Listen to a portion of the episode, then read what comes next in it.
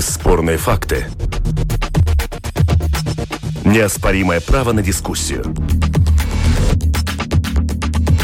Это «Открытый вопрос» на Латвийском радио 4.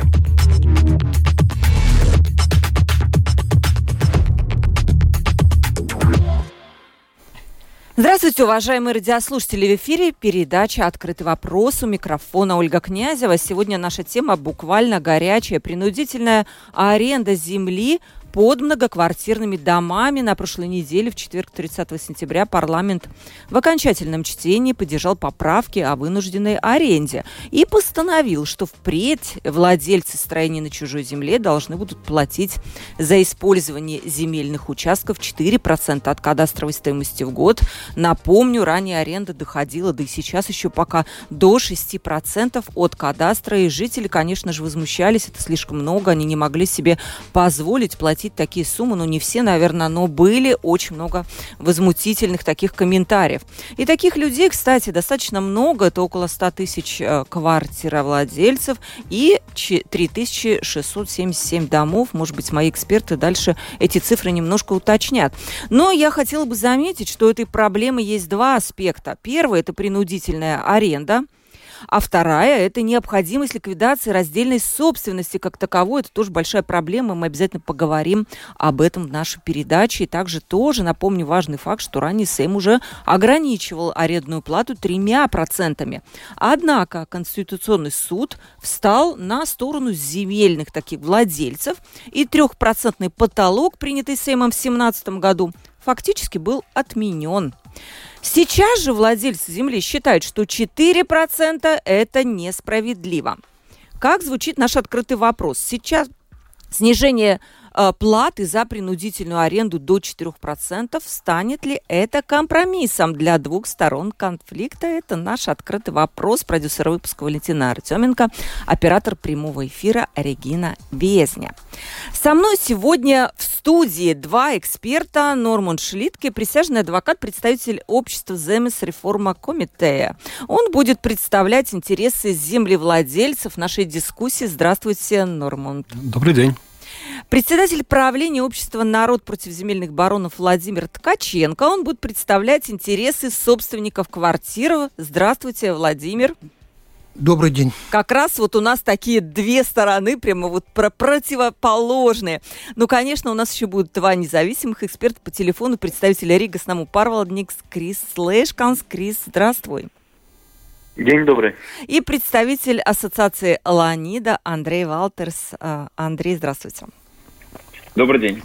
Ну и так, начнем сразу, не, не будем тянуть кота за хвост. Господин Шлитке, вам вопрос. Вчера я получила сообщение, э, письмо от вашей организации, где вы просите президента не провозглашать закон. В письме вы указываете, что закон противоречит закрепленным, цитирую, в Конституции Латвии принципам, в, нем, в нем нет ни экономической, ни рациональной основы. Можете пояснить свою мысль более подробно, чтобы нам было понятно? Да, э, просто э, Конституционный суд уже в деле 2017-1701 э, сказал первый раз за историю Латвии, что закон принят не в правильной процедуре, нарушая саму процедуру принятия хорошего закона. И Конституционный суд сказал очень много и очень жестко, что процесс должен быть прозрачный, и семь депутаты, комиссия должна лично ознакомиться с экономическим расчетом и принять лично не доверить, что кто-то, допустим, кабинет министров, либо Минюст кого-то опросил.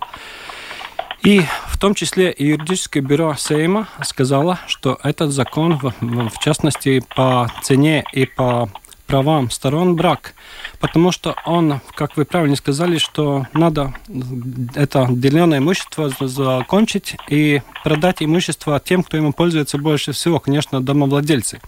Это ясно каждому. И, и правительство приняли декларацию 175, первый пункт, делать все возможное, чтобы а, раздельное имущество закончить полностью, продав землю квартировладельцам, домовладельцам. Этот закон, вопреки этой, этой цели, а, что и сказал не только не только эксперты, но и юридическое бюро, бюро Сейма.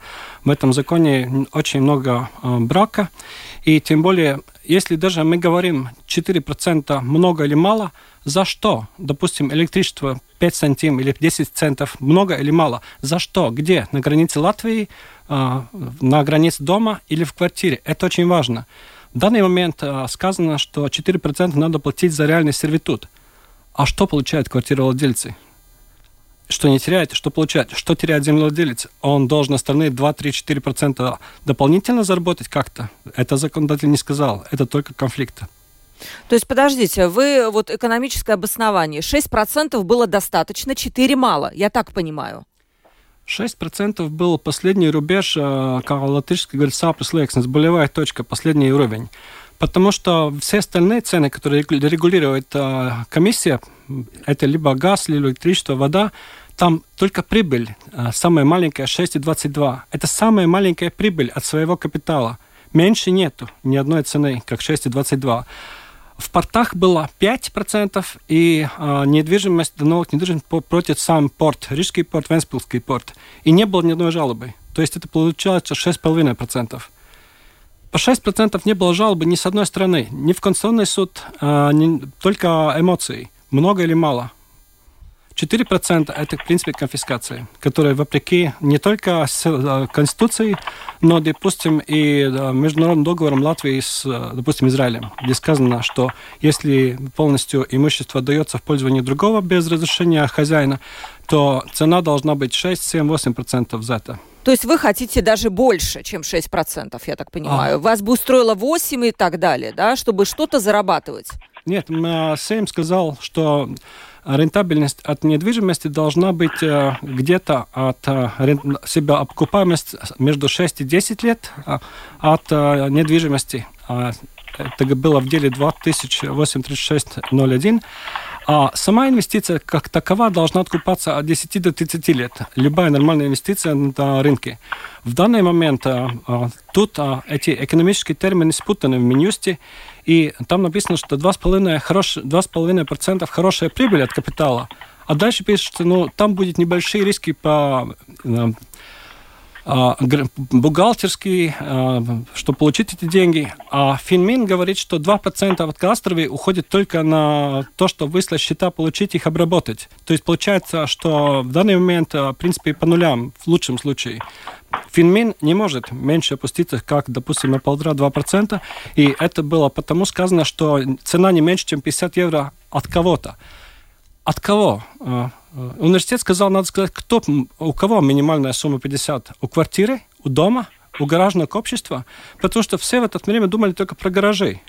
А сказали в законе так неясно, что, конечно, тем землевладельцам, у которых были земля под гаражами в деревне, у, у них увеличивается арендная плата 50 раз. То есть гаражи будут платить не 1 евро в год, а сейчас 50 евро в год. А в Риге в центре будет уменьшиваться э, доходность. И это неправильно, это обоюдно.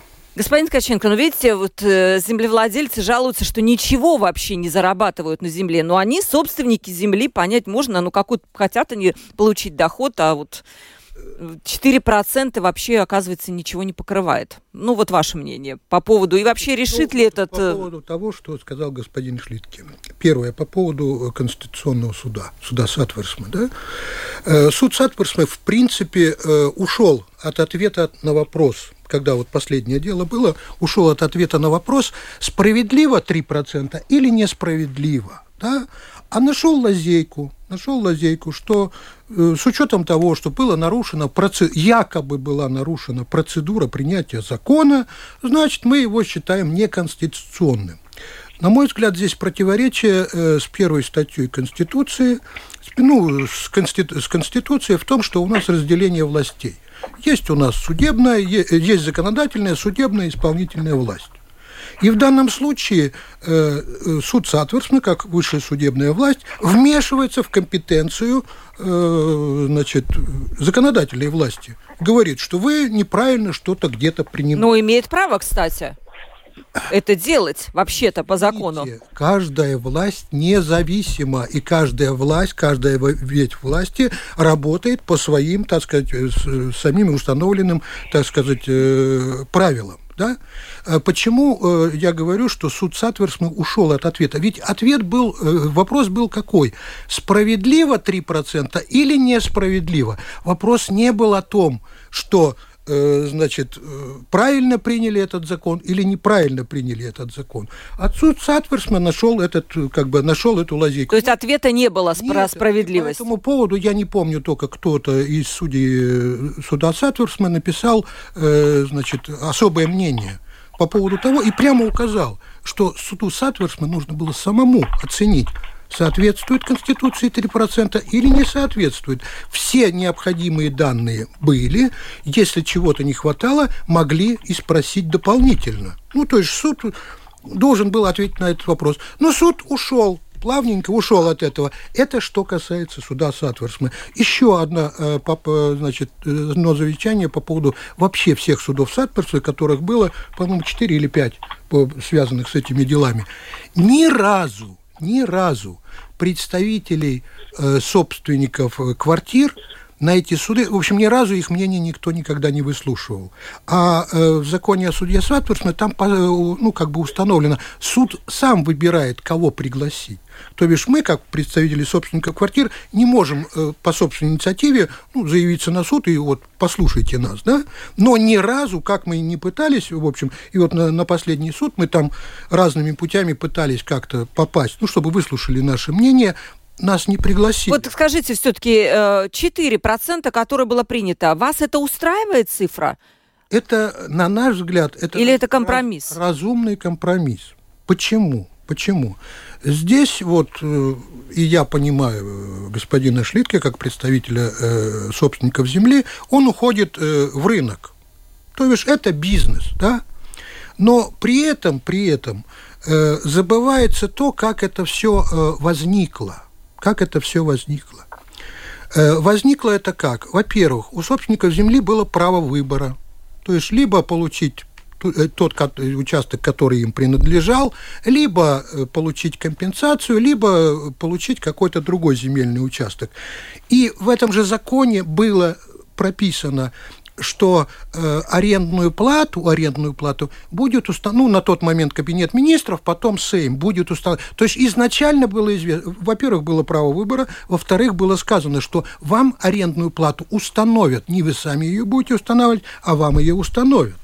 Значит, еще один момент, который был в начале э, в этом законе, когда принят, там было указано, с учетом того, что ну, в условиях Риги, Пурцимс, были болота, а стала благоустроенная земля. Кадастровая стоимость, естественно, резко выросла собс... ни бывшие собственники, ни их наследники никакого э, вклада в это не делали. И там была норма, что э, собственник, новый собственник, которому вернули эту землю, должен компенсировать, ну, в условиях Риги, значит, рижскому самоуправлению прирост этой кадастровой стоимости. Но потом где-то в течение, через год или через два эта норма потихоньку оттуда ушла оттуда ушла. И, э, то есть, говорить о рыночных э, отношениях в этом случае, ну, невозможно. Это искусственно созданный, ну, как говорится, искусственно созданная ситуация. То есть 4% пока компромисс, компромисс вас это устраивает. Компромисс. Знаете, у нас еще два участника, и вот одному из них надо будет вот буквально через несколько минут уходить. Крис, пожалуйста, вы вот выступаете своего рода такой прокладкой Ригаснаму Парвалникс между жителями и владельцами земли. И вы, вы, я так понимаю, выписываете как раз вот эти счета. Как ваша компания смотрит на эту ситуацию? Ну, может быть, на чьей вы стороне? Ну, если смотреть э, исторически, то, во-первых, э, мы представляем интересы наших клиентов, это собственников квартир. А, и в данный момент нам прописано быть э, посредником между собственником квартир и собственником земли. К сожалению, чаще всего, так сказать, наш, нами недовольны ни одни, ни одни, ни вторые, потому что собственник квартиры не считает всегда, что сумма должна быть меньше. Ну, в основном все-таки собственники земли считают, что сумма должна быть выше. Но если говорим насчет именно конкретной ситуации, то рассматривая практику судебного последнего времени, там чаще всего встречается 4% сумма как такова. Но если абстрахироваться в данный момент вообще от этих э, процентов, то по сути э, управляющая компания уже лет 10, по-моему, говорит о том, что ситуация ненормальная, и она просто должна закончиться не тем, что меняются процентные ставки да. время от времени, но закончиться тем, что нету этих тендительных отношений между э, собственником э, земли и собственником квартиры. И имущество должно быть единым, а не разделенным на две части. Угу. То есть э, это вот как раз тему, которую мы затронем дальше. Но вот, Крис, я так понимаю, 6% да, платят далеко не все, да, платят меньше в основном. 6% там ну, то, что решение суда, если вот э, есть э, платить 6% по аренде, они платят. Но в целом вы можете сказать, сколько люди платят? В целом это очень по-разному, потому что все договоры, они заключаются индивидуально, Э, они не заключаются по, под какой-то копирке. Да? Так что есть и э, нормативы установленные, э, потолки, и э, пока их не было, тогда тоже все договоры, они заключались индивидуально. Угу. Так что были случаи, когда собственники земли требовали и больше, чем э, установленные проценты, и больше, чем 6%. Но, как я уже говорил, мы представляем интересы собственников квартир, поэтому всегда э, пытаемся эту ставку снизить. Андрей, вам еще тоже вопрос. Вот господин Шлитке интересно сказал, что действительно есть там какие-то сроки окупаемости вложений в недвижимости. Если этот процент очень низкий, то эти сроки нарушаются. Вот, может быть, вы тут прокомментируете как представитель отрасли недвижимости.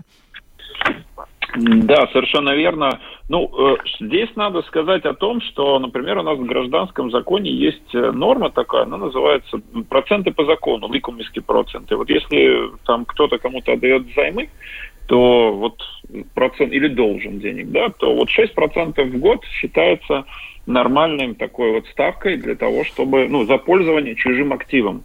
С такой точки зрения, если посмотреть на эту ситуацию, что 6% оно как бы не выглядит какой-то катастрофической цифрой. Если говорить про рыночные реалии, то э, стандартная ну, доходность, например, от э, недвижимости, если мы ее сдаем в аренду, ну, к примеру, от жилой недвижимости, она ну, где-то порядка 6% годовых. Она, конечно, варьируется, может быть, там и 4, и 5, и, может быть, и 7, и 8. Ну, вот такое 6% считается такой вот стандартной цифрой. Э, поэтому, ну, я здесь хочу просто еще одну ремарку сделать, что на самом деле немножко надо посмотреть на экономику этой истории. Дело в том, что 6% э, это максимальная сумма. То есть в законе написано до 6. Поэтому вот коллеги говорили о том, что есть разные э, договора. Действительно, можно никто не говорит, что обязательно 6. Где-то заключается под 4, под 5 где-то под 6%. Далее землевладелец платит налог. То есть я хочу сказать, что исторически вот эта ставка, она вначале была 5% когда-то, да, потом ее поставили до 6%, сказав, что еще дополнительно а, арендатор платит налог, полтора процента, как известно. Потом изменили опять, что будет там не более 6%, но налог внутри находится. То есть если посмотреть на экономику процесса, то она такая, что полтора процента хозяин земли отдает государству. Вот, представьте, что сейчас 4%, насколько я понимаю, в эти 4% ходит это э, внутри налог на недвижимость. Это, это значит, что нужно уже от этих четырех отдать ну, больше трети ну, на налог, допустим, самоуправление. А потом еще хозяин земли обкладывается подоходным налогом с населения по ставке там 10-20%. То есть можно в итоге посчитать, что на самом деле ну, я условно скажу, государство, понимая под этим водосамоуправление государства, забирает примерно половину от всей этой цифры в 4%. Вот. Ну, это по моему мнению. Поэтому здесь, конечно, ну, я понимаю, вот две стороны, это как это, две стороны баррикад, да, каждая. То есть есть землевладельцы, у которых есть актив, и которые вправе получать какие-то, ну, справедливую сумму за его использование. И есть владельцы э, квартир владельцы строений, которые, конечно, ну, не хотят платить там много, да. То есть в идеале, чтобы это был ноль.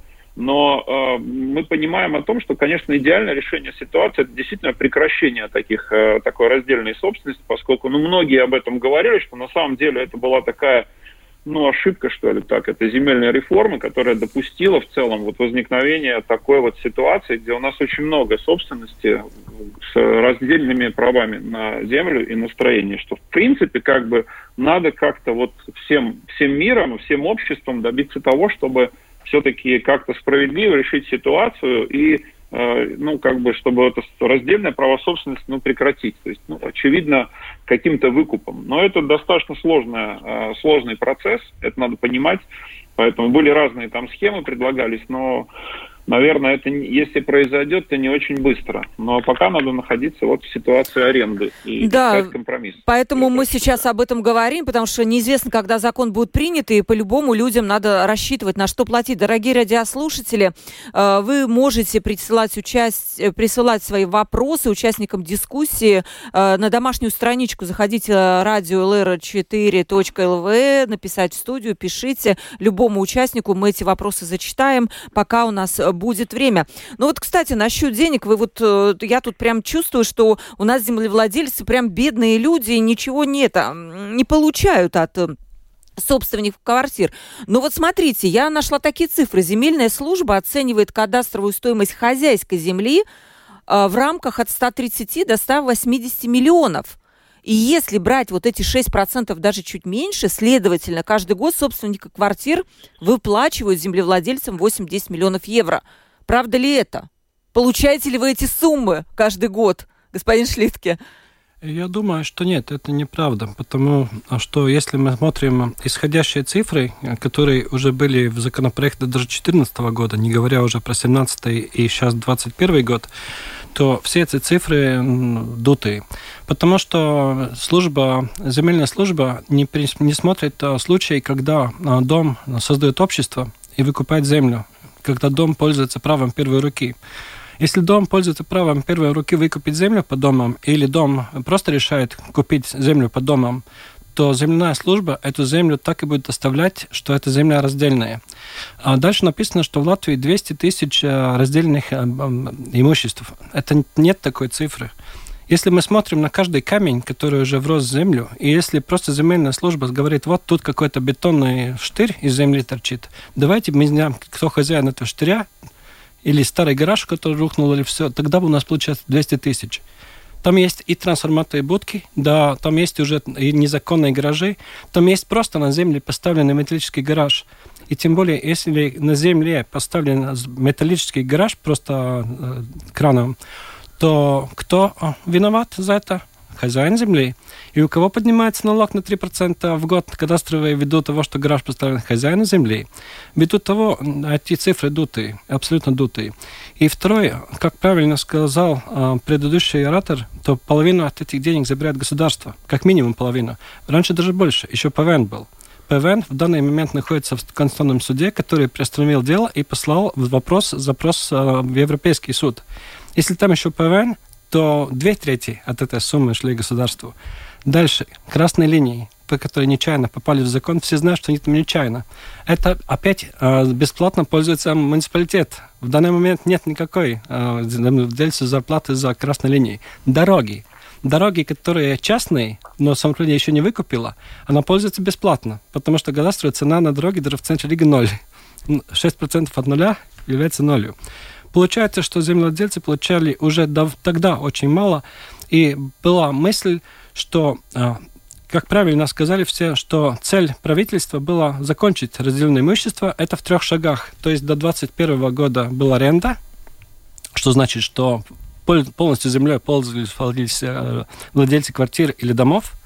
С 2021 года должна бы, должен быть э, не аренда, а сервитут. Только какой сервитут? Персонал реал сервитут это большая, э, большая разница. В портах был персонал сервитут, что значит, что опять же плоды от земли э, в домах хозяина все, или порту. И третий шаг э, выкуп. Но выкуп должен быть такой, чтобы он был не хуже, чем платить э, платежи. И все время было рассчитано, что Латвия либо получит э, деньги, либо партнера, э, публично-приватного партнера, либо, как-то иначе, но на 20-30 лет разделит эти платежи э, домовладельцам, квартировладельцам, чтобы они были хозяины с первого дня. Сегодня утром я уже хозяин земли, а плачу следующие 10, 20, 30 лет. И платеж не больше, чем 6% в год. Выплата. И там и проценты за деньги, и сама выплата как юридическое бюро сказало Сейма, этот закон это полностью уничтожает. То есть два закона шли с разницей одну неделю, А не знаю, почему этот закон, который абсолютный брак, был принят сначала, а что сейчас будут депутаты делать через месяц, когда второй закон будет в Сейме на третье чтение, что разрешено выкупить? Зачем выкупать?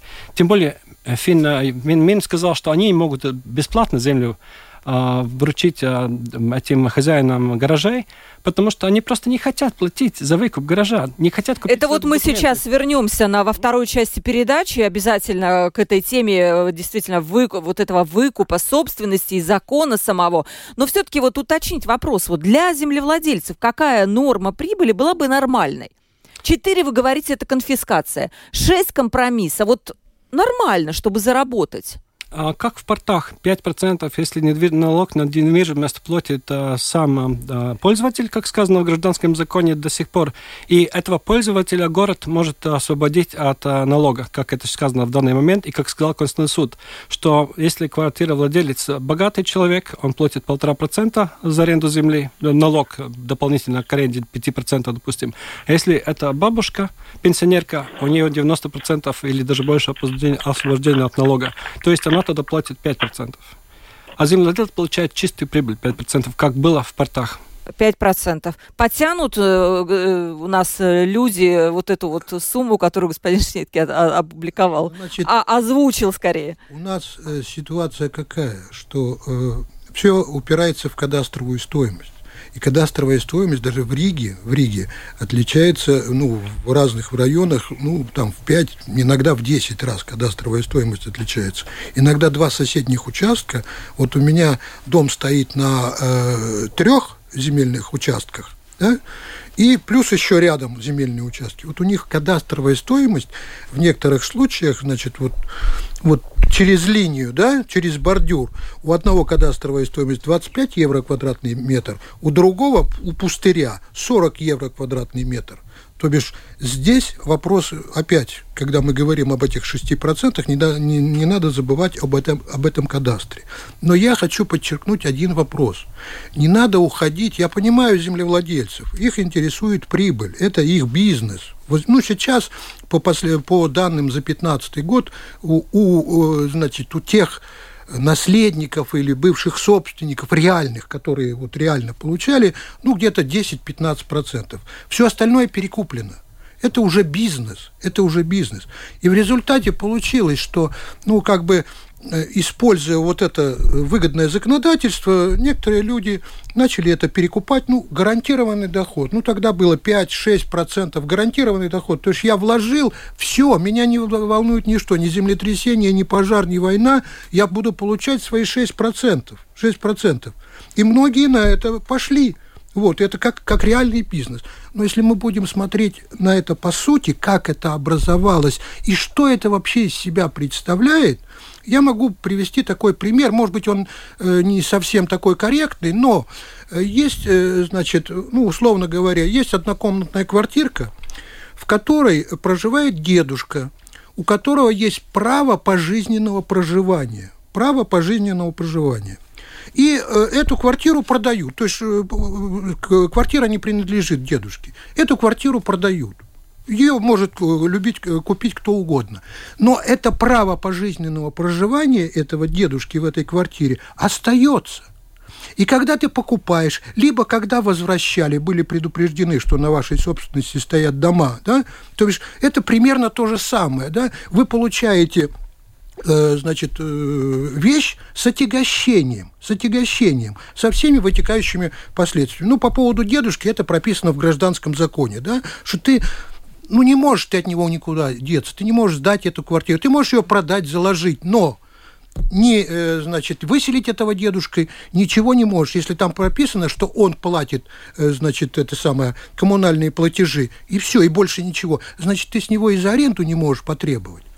Примерно то же самое здесь, но только все эти условия вначале были прописаны, вначале эти были прописаны, ну, то, что я говорил, что, значит, у вас э, земля с отягощением, что государство вам будет устанавливать этот, э, значит, арендную плату, плату за, за это пользование, да, но об этом все забыли, потому что сейчас это превратили в бизнес. Но опять, извините, когда этот дедушка умрет, ваша квартира останется. Вы можете пользоваться ей как хотите, и сдавать в аренду, жить сами, все, что хотите делать. Что с землей? дома не вечные, земля вечная, дома не вечные. Ну, раз вы при, приобрели такой актив с таким изъяном, с таким отягощением, ну, если вы хотите полностью э, получить все, что вы хотите от этого участка, ну, ждите, когда этот дом развалится. Так, все, уходим буквально на секунду. Это «Открытый вопрос» на Латвийском радио 4. Открытый вопрос. С вами Ольга Князева. Сегодня с нашими гостями мы говорим о принудительной аренде, которая была решением Сейма снижена с 6 до 4 процентов. Это вызвало недовольство землевладельцев. Мы вот уже как раз в первой части передачи об этом говорили. Вы знаете, конечно же, закон о прекращении раздельной собственности, это, наверное, главное, э, что вообще прекратит вот этот вот беспорядок. Я очень хотела бы выслушать наших гостей по телефону. Э, Крист, вы еще есть на, на связи? А, Криса нету. Так, и, наверное, тогда э, Андрей, может быть, вы скажете, вы уже начали об этом говорить, закон о прекращении раздельной собственности, что он изменит? Ну, он изменит, наверное, главное, то есть изменит э, существующее положение дел, когда э, здания и земля принадлежат э, разным, разным персонам, разным лицам. Поэтому, в принципе, здесь, ну, на самом деле, это то, к чему нужно стремиться. И, в общем, э, на самом деле, ну, как бы э, при нормальной как бы, рыночной экономике, ну, так и должно быть. То есть землю приобретаешь, строишь, и далее это ну, совместно, как бы, единое имущество. В данном случае, мне кажется, это, ну, решит и точнее исправит, может быть, тот э, тот изъян и, может быть, ту, ту ошибку, которая была в свое время допущена, вот э, на мой взгляд, когда вот эта земельная реформа начиналась в 90-х годах, когда все-таки вот э, было позволено законодателям, было позволено э, вот, так сказать, наличие такой, так, такой ситуации. Сейчас ее надо прекратить. Ну, как я уже говорил, понимая сложность, например, когда, представляете, на земельном участке стоит дом из 100 квартир. То есть там 100 собственников. У каждого разная платежеспособность. Да? Один может э, одно, другой другое. Да? Как это все отрегулировать? Э, тут уже говорили коллеги, что, возможно, это какое-то софинансирование будет государства или еще как-то. Через Алтум, скорее как всего, как-то, да. Да, чтобы это было выкуплено один раз, то есть чтобы у владельца земли не, не было необходимости заключать 100, 100 договоров купли-продажи с, со всеми владельцами, потому что, ну, это и сложные технические процессы, как я сказал, не все могут э, захотеть то есть, ну, тут нужно думать о механизмах, чтобы они были достаточно такими реалистичными. И да, тогда, скорее всего, если это будет справедливая цена, оценка, ну, э, как бы оценка земли, я имею в виду, соответственно, ну, со, ну, как бы в данном случае я вижу это справедливым решением ситуации, что, в общем, выкупив такой актив у землевладельцев, но дальше, так сказать, эта ситуация уже, ее не будет просто. Я вот не очень понимаю такой момент. Вот смотрите, будет ли это вообще выгодно? Это вопрос к моим э, гостям тоже. Смотрите, сейчас 4% будет установлена аренда при ставке 4%, минус полтора евро, это нужно отдать налог государству, получается 2,5%. Возможно, кому-то будет выгоднее платить эти 2,5%, чем покупать землю по кадастру. Такая может быть ситуация? Андрей, ваше ну, мнение? С точки зрения экономики, конечно, да. То есть э, в целом доходность вы понимаете, вот 2,5% доходности от недвижимости, но это, это крайне низко. Ну, да, может быть, они и не захотят ничего покупать тогда? Да, нет, но с точки зрения покупателя это очень хорошо это очень хорошо. То есть, соответственно, ну, как бы можно платить совсем маленькую арену, по сути, вот разницу между налогом и арендной платой, как вы правильно заметили, вот все там 2,5%. Вот, то есть, но вопрос э, все равно, вот, э, как мы слышали, он останется открытым. То есть я не думаю, что сейчас, когда приняли 4%, на этом все закончится. Это только начало дальнейших процессов, потому что, как мы слышали, землевладельцы но не будут, э, не будет устраивать это. Вы представьте, когда ваш, э, ваш доход и половина забирается, от него забирается. Мы про это не забываем. а вот, вот мы сейчас спросим, пол... господин Ашлитки, а что вы собираетесь делать? Вот вы просто сейчас выслали письмо не провозглашать закон. Если он будет превозглашен, то что? Вот наш, кстати, один из слушателей спрашивает, но если владеть землей так невыгодно, как говорит ваш гость, что по нулям, то зачем вам вообще это надо, этот бизнес? Нет, ну это, понимаете, если наша страна демократическая республика, что в ней должна соблюдаться Конституция. То есть в нашей стране не будут коллективизировать земли, как это было в 40-х, 50-х годах, когда просто поставили такие налоги, что все сами были выгодно, дарили земли, свои коровы дарили государству, колхозам. Это неправильно просто. Это государство другое. Мы строили другое государство, которое демократическое, правовое государство, где цены рыночные и где цены, те, которые цены регулируют государство, э, обдуманные. Государство, в принципе, регулирует очень мало цен. Государство регулирует цены через специальный орган, через регулятор. А, в законе по закону за завершению реформы в городах была 18 статья сказала, что и цены на землю будет регулировать э, административно. Но Верховный суд сказал, что нет, надо регулировать не административно через земляные комиссии, а надо регулировать через э, суды, а потом уже через закон. Это неправильно по существу. А, какие цены государство регулирует? Влад Нет, регулирует... Ну, смотрите, что вы будете делать, я спросила. А, вот есть, сейчас вы вышли письмо не провозглашать, предположим, он будет превозглашен. Что дальше, ваши действия? Значит, в данный момент письмо президенту, насколько я знаю, послали уже несколько человек, несколько организаций, и даже за границей, которые показали, сказали, что международные договора по инвестициям в Латвии нарушаются. Президент за два с половиной года вернул три закона. А, у нас нет, а, у нас нет большой, не знаю, какая, какая мысль президента, это его абсолютно, это его решение, а, закон вернуть назад или нет. Мы готовы, что президент закон подтвердит. Мы очень надеемся, что нет, потому что это кошмарный брак, потому что с гражданским законом, понимаете, с половиной тысячи лет. Его никогда ни один император не принимал.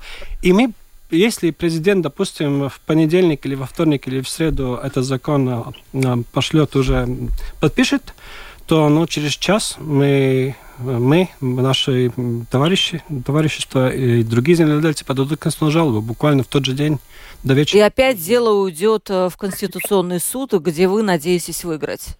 Ну, юридически, если юридическое бюро сами сказал, что закон брак, это значит, во-первых, что уже сами депутаты не слушали юридическое бюро.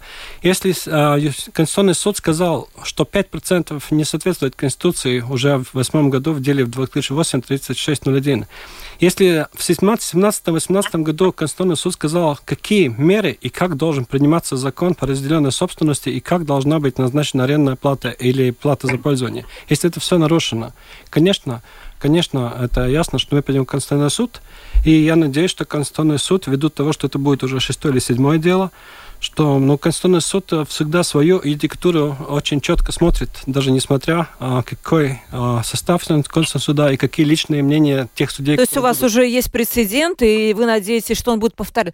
Владимир, хорошо, вот добьются землевладельцы очередной раз в Конституционном суде, и опять будет 6%, а может быть даже те 5, которые они хотят чистыми. Что тогда? Почему вы считаете, что они добьются? Я говорю, предположим. Предположим. А вот давайте предположим, что все-таки Конституционный суд, Сейм, ну все, все, так сказать, власть придержащие, наконец вернутся к сути вопроса. Во-первых, эту проблему создало государство. Сей, ну, в тот момент Верховный Совет, да-да, создало государство. Ну, всегда виновный должен отвечать. Почему за виновный не отвечает, а перекладывает эту ответственность на, на, на жителей, да? Почему сложилась такая ситуация, что если земельный участок э, принадлежал государству или самоуправлению, то приватизируя квартиру, получали как бы в довесок эту землю, ничего не платя, да? А почему здесь силы, э, так сказать, лотереи э, в моем доме участок принадлежит частному лицу, частному лицу, и я, приватизировав квартиру, должен за него заплатить. Где справедливость, где равное отношение к людям, находящимся в равных условиях? И, по, и тут опять вопрос, опять вопрос. Мы сводим это все к бизнесу. Ведь основная проблема, основная проблема, сколько платить? Сколько платить. И никто не думает о том, а вообще э, справедлива вот эта плата сама по сути, по себе, сама по себе, или несправедлива. Потом, по поводу выкупа, по поводу выкупа. Ну, извините, У нас демократическое государство, право выбора. Я могу купить квартиру, могу арендовать квартиру. Я могу жить э, в доме, который, э, значит, на своей земле, могу жить в доме на арендованной земле и платить э, собственнику арендную плату, но если она справедлива. Но проблема заключается, и все от этого отмахиваются, о том, как она возникла, от генезиса этой проблемы – если строго по гражданскому закону, строго по гражданскому закону, по персональному сервитуту, то, да, по персональному сервитуту, ну, извините, здесь персонально-сервитутные отношения. За персональный сервитут по гражданскому закону платить нужно или нет? Которому этому закону 2000, 2000 лет. Нет, э, собственнику ты не платишь. Да, ты содержишь, платишь все налоги, но собственнику, за, за, ну, в гражданском законе такого нет. Это может Очень-очень коротко, это да. может быть, но не законом не предусмотрено. Так давайте тогда вернемся к истокам, да? А то у нас получается самое главное, самые обиженные у нас собственники земли, которые получают прибыль, но говорят мало. Они в эту землю не вложили ни копейки. Но Само... они же купили землю за деньги. Как Извините, же? они купили, вот под моим домом, не буду называть кто, эту землю купили э, за 8 э, тысяч латов в 2006 году. А в 2008 году кадастровая стоимость этой земли возросла с 36 тысяч до э, 400 тысяч, до, до 360 тысяч. И за год, за год собственник земли в виде арендной платы отбил эти деньги, которые он заплатил. То бишь, эта земля, все затраты на покупку этой земли давно окупились. Ну, давно окупились. Так, мы уже ушли в другую часть. Я, конечно же, уже не успеваю задать вопрос про закон о прекращении раздельной собственности. Он, я помню, что он прошел второе чтение.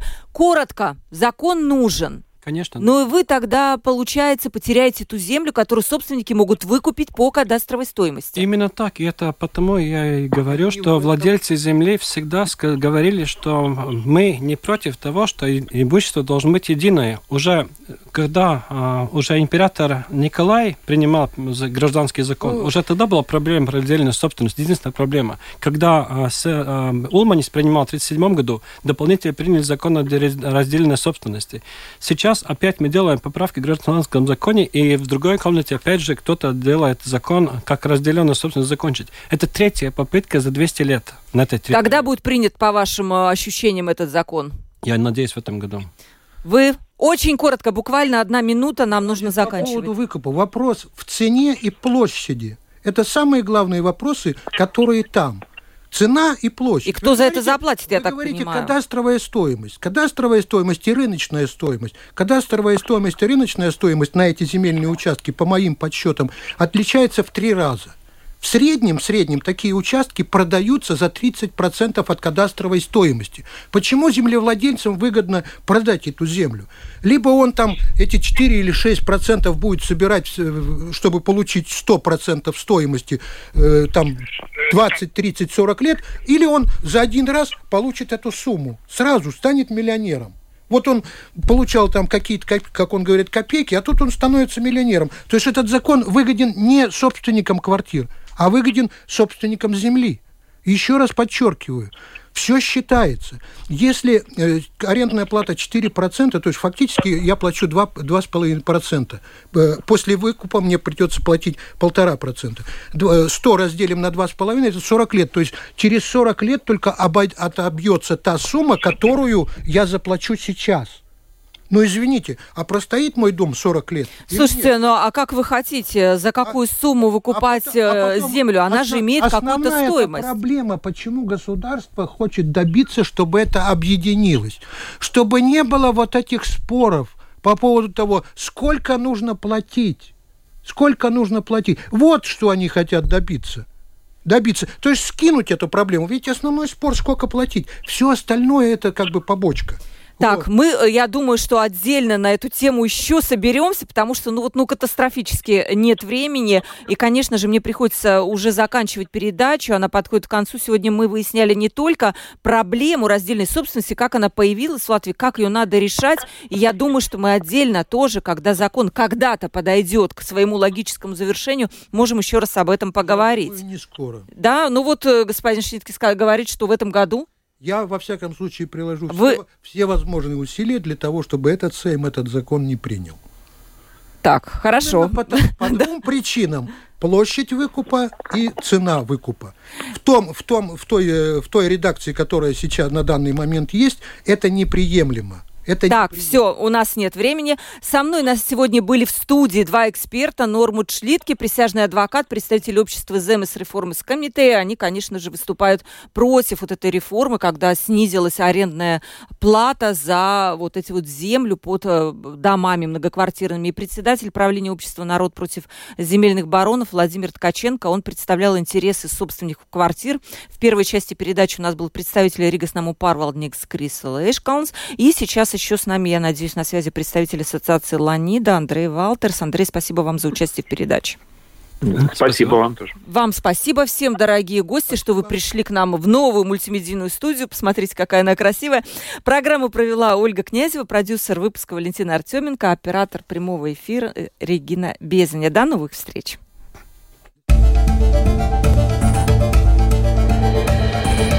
Это «Открытый вопрос» на Латвийском радио 4.